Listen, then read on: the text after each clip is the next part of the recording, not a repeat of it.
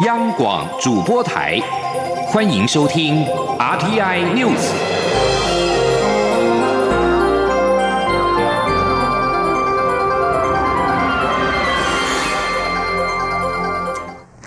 各位好，我是张旭华，欢迎收听这节央广主播台提供给您的 RTI News。全球最具声誉的防卫事务论坛之一——哈利法克斯国际安全论坛 （HFX） 于加拿大当地时间三号正式在推特发布影片，宣布蔡英文总统为二零二零年马凯公共服务领袖奖得主。对此，总统府发言人张多涵表示，蔡总统能够获奖是对于全台湾人民坚守民主制度，并以民主制度成功抗疫的肯定。总统府表达感谢。蔡总统在脸书贴文表示，要将这份荣耀。归于全台湾人民，并且强调团结的台湾必将坚定守护民主，持续做好防疫，成为有能力贡献全世界的良善力量，也将证明民主和自由就是台湾立足世界的最好奖章。马凯奖上次是于二零一九年颁给香港公民示威群众，加冕他们为保有权利、推动民主改革而抗争。多位知情人士向媒体透露，HFX 原定去年底就宣布颁奖给蔡总统，在媒体报道加国政府担忧激怒中国，原本准备撤销对 HFX 的赞助之后，加国的众议院于四月十五号全院无异议通过提案，同意蔡英文是马坎奖的理想人选。华航诺富特案染疫风波越滚越大，中流行疫情指挥中心指挥官陈时中今天公布新增两名 COVID-19 确诊个案，分别是机师和空服员，但尚未厘清是本土病例或者是境外移入。这名染疫机师也是首例接种了疫苗之后确诊的个案，而染疫的空服员则是这起群聚案中首例确诊的后舱机组员。整起事件发展至今，累计已经造成二十八人染疫。记者刘品希报道。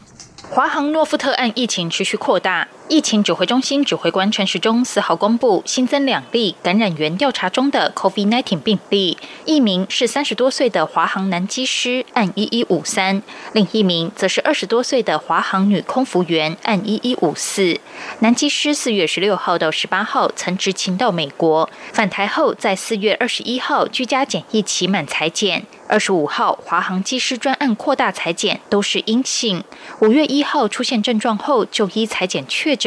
指挥中心也公布机师在可传染期间的足迹，包括曾去过一家台北市的运动酒吧及餐厅。陈时中表示，研判个案在国外染疫的可能性较高，但还在厘清。指挥中心发言人庄仁祥则表示，这名机师已经在四月二十二号接种第一剂疫苗，这是首例接种疫苗后确诊的个案。根据英国研究指出，施打 A Z 或辉瑞疫苗后，需要十二天起才可降低感染几率。陈时中指出，确诊的女空服员曾于四月二十二号到二十五号执勤到美国，返台后在诺富特旅馆检疫到二十八号，二十九号零时检疫期满，裁检阴性后放行。染疫机师按一一五三前来接这名空服员，并一同前往运动酒吧。之后，由于二十九号诺富特饭店执行清空计划，所以该名空服员又被召回到集中检疫所。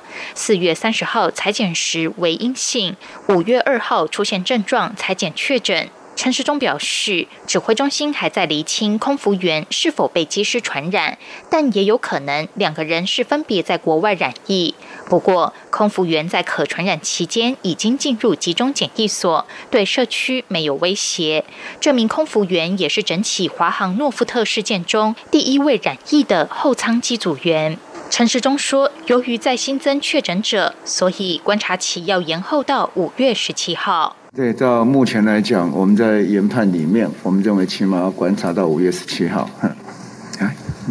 那若是明天有确诊者的话，要再往后算吗？还是我们就是从这一案开始算就好了？”没，那当然要再哈跟专家再做一个讨论，但要跟社区接触的情况了哈，跟这个当然像。如果说明天是我们现在已经在隔离开的，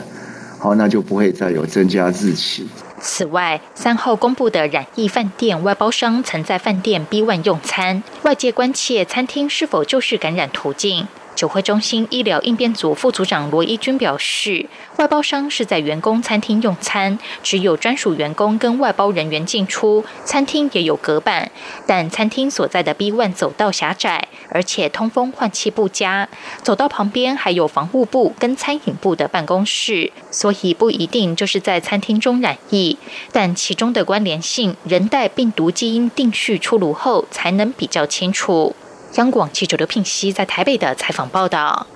华航诺富特案也让外界关注现行机组员的检疫天数三天是否太短。疫情指挥中心指挥官陈时中今天在记者会中表示，目前正在跟专家研议延长检疫天数，很快就会定案。而除了华航诺富特案，今天新增两名确诊个案。中流行疫情指挥中心今天并且公布，国内另外新增了六例境外移入 COVID-19 确定病例，分别是从印尼、泰国、印度和菲律宾入境。其中一名确诊的泰国台商持伪造的检验阴性证明，于五月二号搭机返台，但在入境时因为发烧被拦检送医确诊。班机上前后排旅客共二十八人列居家隔离。指挥中心指挥官陈时中表示，审信台商已经涉嫌伪造文书，而且持造假的阴性报告入境，这部分将交由法制组研析。至于是否隐匿疫情，则要再仔细的询问，因为当事人的确尚未拿到检验报告。他强调，这样的行为不可取，调查清楚之后会予以重罚。行政院昨天宣布，中油第三天然气接收站在外推的方案，将工业港在外推四百五十五公尺。不过，早教公投推动联盟仍然表示不接受，要求迁移。对此，行政院长苏贞昌今天表示，在外推的方案真的已经兼顾供电和保护早教。如果要迁移，必须再耗时十一年。但台湾的电力一刻都不能停，呼吁反对的人能够多了解一点，转而支持共创双赢。针对行政院提出的三阶外推新方案，民进党立委认为，已经降低开发案对环境的冲击，有助于舒缓早教公投的压力。未来会以三阶外推方案作为公投的主税帖，诉求民众投下反对票。不过，国民党团仍然质疑新的外推方案依旧依旧无法消除破坏生态的疑虑，呼吁民众仍然要支持早教公投通过。民众党团则要求政府应该先停止三阶开发，但公投结束后和社会深度沟通，用公投督促政府落实替代方案。记者刘玉秋报道。行政院提出解决早交可能因开发而遭破坏的第三天然气接收站在外推方案，计划将工业港在外推四百五十五公尺，离岸约一点二公里，三阶工期将在延后两年半完成。是否能为八月将登场的早交公投结果埋下变数，引发关注。民进党团干事长刘世芳表示，三阶在外推的新方案不挖菌，也不破坏胶体，对于环境的冲击已比原方案要好很多，也是符合各方期待的最有利方案。他认为新外推方案有助于舒缓早交公投的压力，可作为未来国政说明会的说帖。这个如果经济部已经公布的话，就表示这个是一个比较定案的方向。那当然定案的方向还有很多程序需要完成，但是这样子的如果诉求大家的。呃，反呃反应是不错的话，就朝着这方面一起来努力。民进党立委洪胜汉也说，三阶怪推新方案已是最能够兼顾最大化早教保育、减煤齐成与公器风险管理的方案。接下来他会全力争取社会大众的支持与认同，预请民众针对早教公投投下不同意票。不过，相较于民进党将外推新方案视为公投论述的强心针，在野党团仍不买单。国民党团首席副书记长陈玉珍表示，在外推的方案仍然无法消除环境冲击的疑虑。国民党团尊重早教公投领先人潘忠正的主张，会持续鼓励民众出面支持早教公投。因为行政院并没有正视这个公投领先人潘老师他们所提出来的方案。他们提出来这个方案，并没有解决他们的这个诉求，呃，鼓励民众也出来投票。民众党团干事长蔡碧如也说，行政院自认三阶外推方案是双赢，但实际上是造成社会撕裂的双输方案。他要求行政院应先停止三阶各种活动，等到早教公投通过后，用两年的时间与社会深度沟通，说不定可以提出更好的方黄疸因此民众党团仍会持续呼吁民众支持早交公投过关，用公投的结果督促政府去落实妥善的方案。而时代力量党主席立委陈嘉华则认为，外推方案要减少原港区浚挖海床争议，虽然可以肯定，但究竟外推方案对生态环境的影响为何，中油与行政院应提出明确的评估数据报告，并提送环保署进行环差审查。陈嘉华说，距离公投不到四个月，政府应尽速举办行政听证会，厘清各种争点，让民众了解新的替代方案究竟是否可行。这对合乎民主程序的公投案才会更完整。中央广播电台记者刘秋采访报道。蔡英文总统今天上午接见二零二一第一届寻找资安女杰斯竞赛获奖队伍。总统在致辞时表示，政府将推出资安及国安二点零计划，并设立数位发展部，提升台湾整体数位国力。他并强调，确保产业研发的资讯安全，打破打造被全世界信赖的资安系统和产业链，就是台湾在全球竞争时的最重要优势。记者欧阳梦平报道。科技部举办二零二一 GICS 第一届寻找资安女杰斯竞赛，蔡英文总统今天上午在总统府接见获奖队伍。总统在致辞时，首先感谢科技部举办这个活动。他相信，透过这样的竞赛及更多制度性的资源与支持，将可激励更多女性在资安及科技领域做更多、更深入而且更专业的发展。他也期盼获奖学生未来不论走进哪个领域，都能勇于突破既有框架，带来崭新创意，促进更多重要的科技发展。也相信他们未来都会成为国际各女性科技组织的重要生力军。总统并指出，从他第一个任期开始，资安及国安就一直是执政团队的重要信念。现在在全球迈入物联网和五 G 的时代，更将推出资安及国安二点零计划，并设立数位发展部，以提升台湾整体数位国力。他说：“我们更将进阶推出资安及国安的二点零计划，那么也也是我们的战略。”规划新设数位发展部来统筹资讯、治安、网络通讯与传播，来提升台湾整体的数位国力啊。那么，确保产业研发当中的资讯安全，打造能被世界信赖的治安系统及产业链，就会是台湾在全球竞争当中最重要的优势。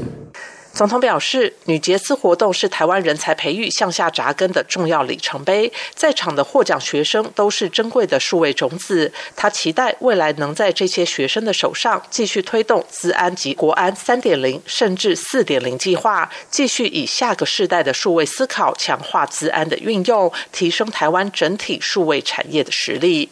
二零二一 GICS 第一届寻找资安女杰斯竞赛是针对高中职及大专院校的女学生举办，并分资安闯天关与创意发想赛两个主题同步进行，希望借此鼓励女性投入资安科技领域，并增强资安的知识与技能。中央广播电台记者欧阳梦平在台北采访报道。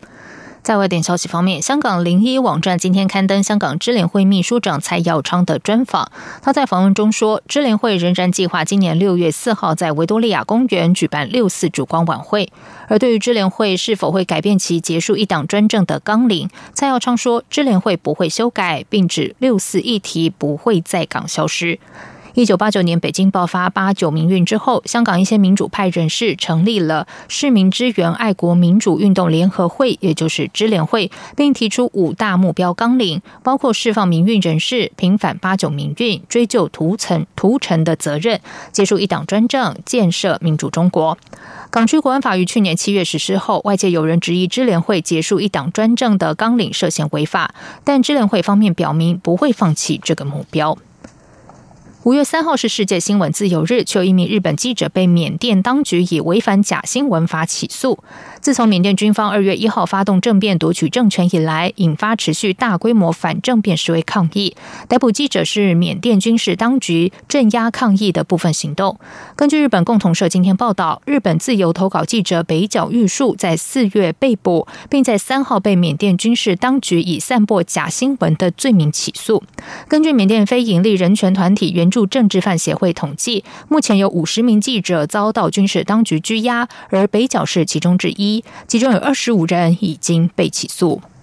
这里是中央广播电台台湾之音。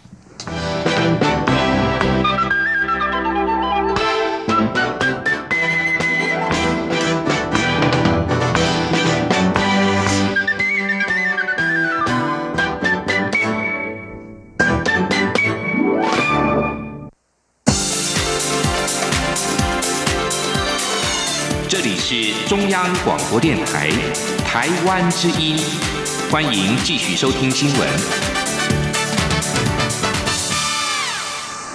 时间是十九点十五分，欢迎继续收听新闻。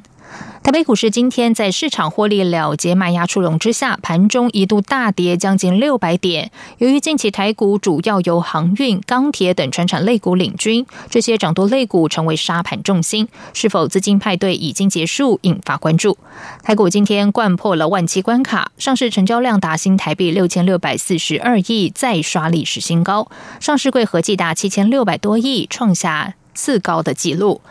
在汇市的方面，新台币对美元今天收盘收二十七点九五二元，升二点七分，终结了连三贬。记者陈林信宏报道。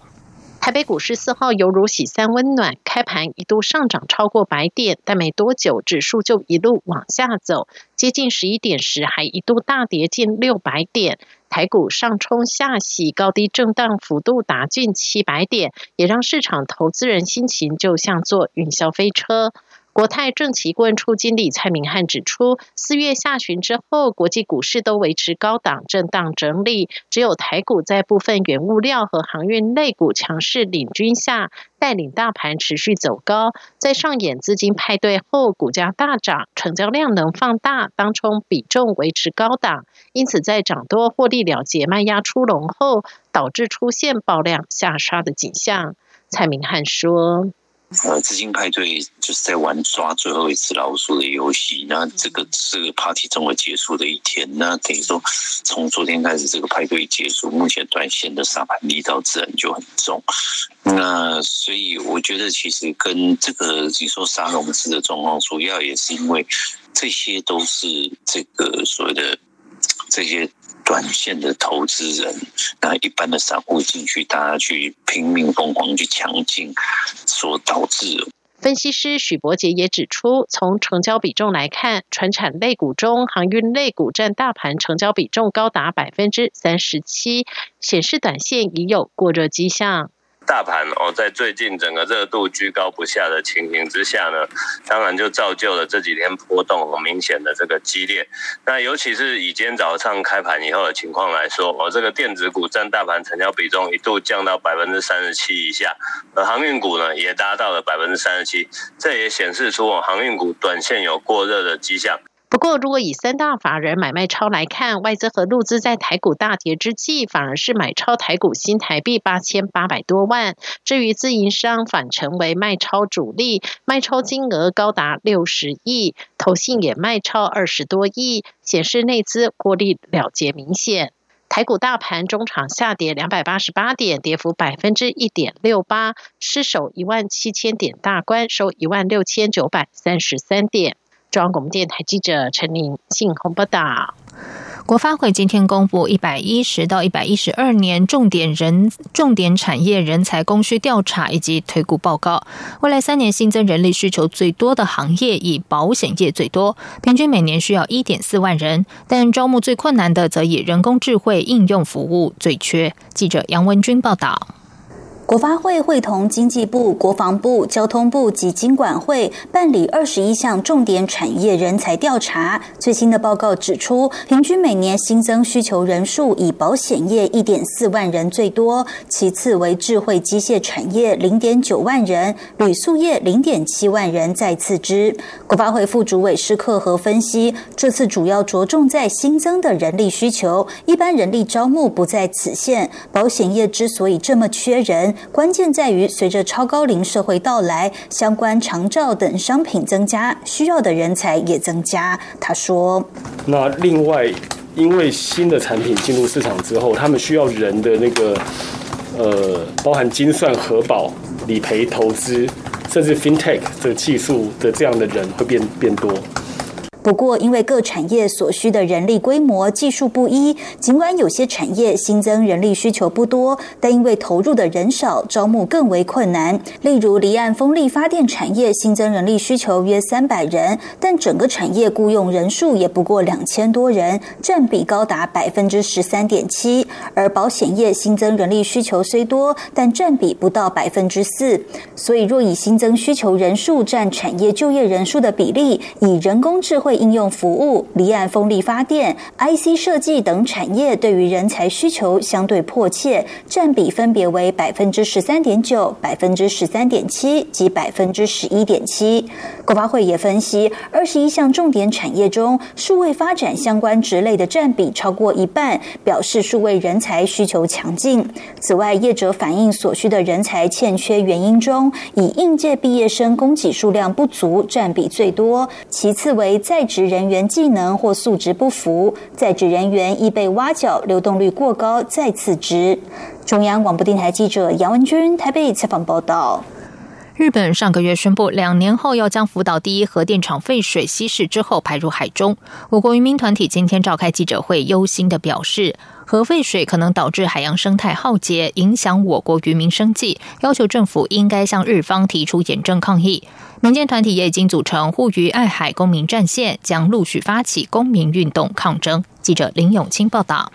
日本政府宣布要将福岛核废水稀释后排入海中。我外交部日前证实，在日方宣布前，曾两度派人说明。外交部在日方决定后，也发文表达原能会的反对意见。不过，我驻日代表谢长廷因在社群网站发文指出，台湾核电厂也排放含川核废水入海，引发争议。外交强权，列出国籍，列出国籍，保护海洋生态。保护海洋生态，捍卫渔民生计，捍卫渔民生计。多个渔民及公民团体四号在立法院群贤楼外召开记者会，抗议日本核灾辐射污水排放入海，并在现场高呼口号，要求政府正式向日方提出严正抗议，也呼吁谢长廷尽速返台到国会进行报告。渔民权益协会前理事长杨德信表示，他从事渔业三十多年，退休不久，非常忧心日方排放的核废水将影响海洋生态，因此要以渔民的身份向日本抗议。杨德信说：“我相信这次核废水的排放，两年后，而且长时间要达三十年的这个时间，未来对。”我们的海洋污染绝对会有严重的情况，所以我们身为渔民，我们要向日本政府抗议，表示抗议。苏澳渔会前总干事林月英表示。他身为渔民妇女，最担心的就是鱼群健康和食安问题。诗人，同时也是钓鱼台教育协会常务理事詹彻也指出，日本核废水排放首当其冲就是台湾最大的渔场。就算鱼群不一定立刻受到影响，但价格恐怕会马上崩盘。呼吁政府勿因国际利益牺牲我国渔民的生计和福利。与会团体表示，针对日本排放核废水的议题，已组成护渔爱海公民战线，并向政府提出四项诉求，包括向日方正式提出抗议，要求日方处理核灾衍生物质的过程应更加公开透明，谴责驻日代表谢长廷并予以撤换，以及提出保护台湾海洋生态和渔民生计的具体方案。若诉求未获回应，护渔爱海公民战线表示将会陆续发起公民运动抗争。央广记者林永清采访报道。故宫新媒体科技创作蜚声国际获奖无数，目前正在故宫北部院区第二展览区展出魔幻山水历险数位展，就一口气展出了故宫近十五年的数位创作成果。记者江昭伦报道。故宫多年来一直与学术及民间专业团队合作，将故宫文物逐步数位化，如数位影像、数位典藏、三 D 动画、现场博物馆、人机互动、沉浸科技、五 G 传输、AI 人工智慧、AR 扩增实境、八 K 高解析度影片以及 Open Data 等，衍生创作出许多新媒体数位作品，都令人眼睛为之一亮。故宫北院魔幻山水历险数位展就难得将这些新媒体数位成果一次展出。整个展览分寰宇地游、幻象古水族、富春印象、造梦星球四大展区。最大亮点就是富春印象沉浸式剧场。故宫以皇宫望色品富春山居图为基底，透过人工智慧演算法学习梵谷、塞尚、莫内等西方印象派代表性画家的画风，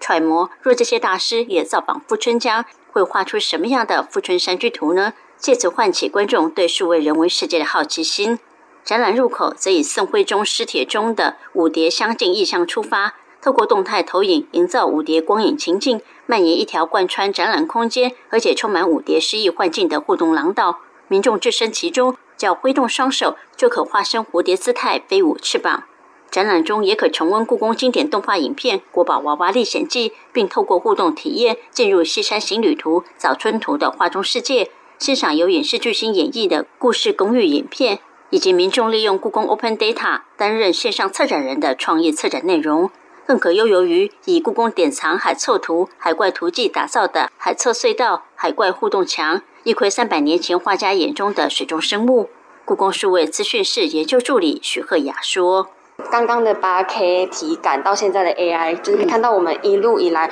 我们采取越来越多不一样的科技用在我们的展件当中，希望可以有更多就是教育方面的帮助。”此外，展场内还设置魔幻实验室，让大小朋友可以彩绘上个人风格的马或犬上传，创造活泼逗趣的数位作品，相当受到参观民众喜爱。每逢周末假日，都吸引爆满人潮动手体验。故宫表示，魔幻山水历险数位展可说呈现了故宫近十五年来的数位化历程，欢迎民众一起来探索故宫动漫、数位典藏、新媒体、明日博物馆，感受一场二十一世纪的魔幻山水历险之旅。中国电台记者张超伦台北采访报道。接下来关心新南向新闻。彰化国立二零工商推广多元国际文化，日前邀请了明道大学四组来自东南亚国家的师生到学校分享各国文化和美食，让学生认识越南人名字的意涵，还有泰国泼水节等文化。现场笑声不断。记者陈国维采访报道。我来自泰国，我来台湾两年了。我的泰国全名叫呃布拉维纳西松普。明道大学泰国学生史维娜透过自己长长的名字，在趣味互动中拉近和二零工商学生间的距离。他提到，泰国人过泼水节就像台湾人过年一样重要，在泰国泼水代表对对方的祝福，祈求平安健康。另一位泰国学生张嘉南则解答泰国男孩子是否都要当过和尚。他说，泰国受佛教影响很深，儿子出家是想为长辈祈福，而泰国法律并没有规定要出家。像他就因为为不想剃光头及剃眉毛，所以选择不出家。除了泰国，来自越南、印尼及马来西亚的明道大学师生也陆续分享自己国家的文化和美食。越南老师严子涵指出，很多越南男生的名字有个文，象征男孩子是要读书的；而女生的姓氏后面大多会加上“是”这个字，则是有在家操持家务的意思。印尼学生李少阳则到印尼商店买了虾饼、娘惹糕、白咖啡及拉茶、奶茶等印。印尼美食给学生尝鲜。马来西亚学生朱振宇及于建鹏也介绍许多道地点心，并大推马来西亚的美露及榴莲。二零工商游信学生表示，参加这场活动很像搭飞机去了东南亚四个国家旅行，而令他最深刻的国家是泰国。泰国的文化感觉很好玩，泼水节感觉。很有趣。听完姐姐讲解那个泰国的文化之后，希望之后疫情结束之后可以去泰国参观，然后去他们的寺庙拜拜，去参观寺庙。越南学生阮文大曾到以色列、新加坡、韩国等六个国家就学或当交换生，目前在明道大学材料能源所读硕士班。他和二零工商学生提及，多数人看待外国人常以自己的生活经验出发，以为对方的观念可能跟自己差不多，但其实要多交流、多认识对方的文化，才不会发生不礼貌的行为而造成误解。中央广播电台记者陈国伟采访报道。台北市观船局将于十六号在大安森林公园举办穆斯林开斋节欢庆活动。台北市观船局表示，开斋节活动防疫比照跨年晚会，设置舞台管制区，上限九百人。台北市长柯文哲说，将会密切观察疫情发展，随时可能下令停办。观船局表示，开斋节欢庆活动分为艺人表演、清真市集、文化体验等三大区块。艺人表演部分将在露天音乐台进行，比照跨年晚会的防疫模式。设置管制区和人数上限九百人，参加的民众都必须要量体温、戴口罩、实名制之后才能够入场。以上新闻由张旭华编辑播报，这里是中央广播电台台湾之音。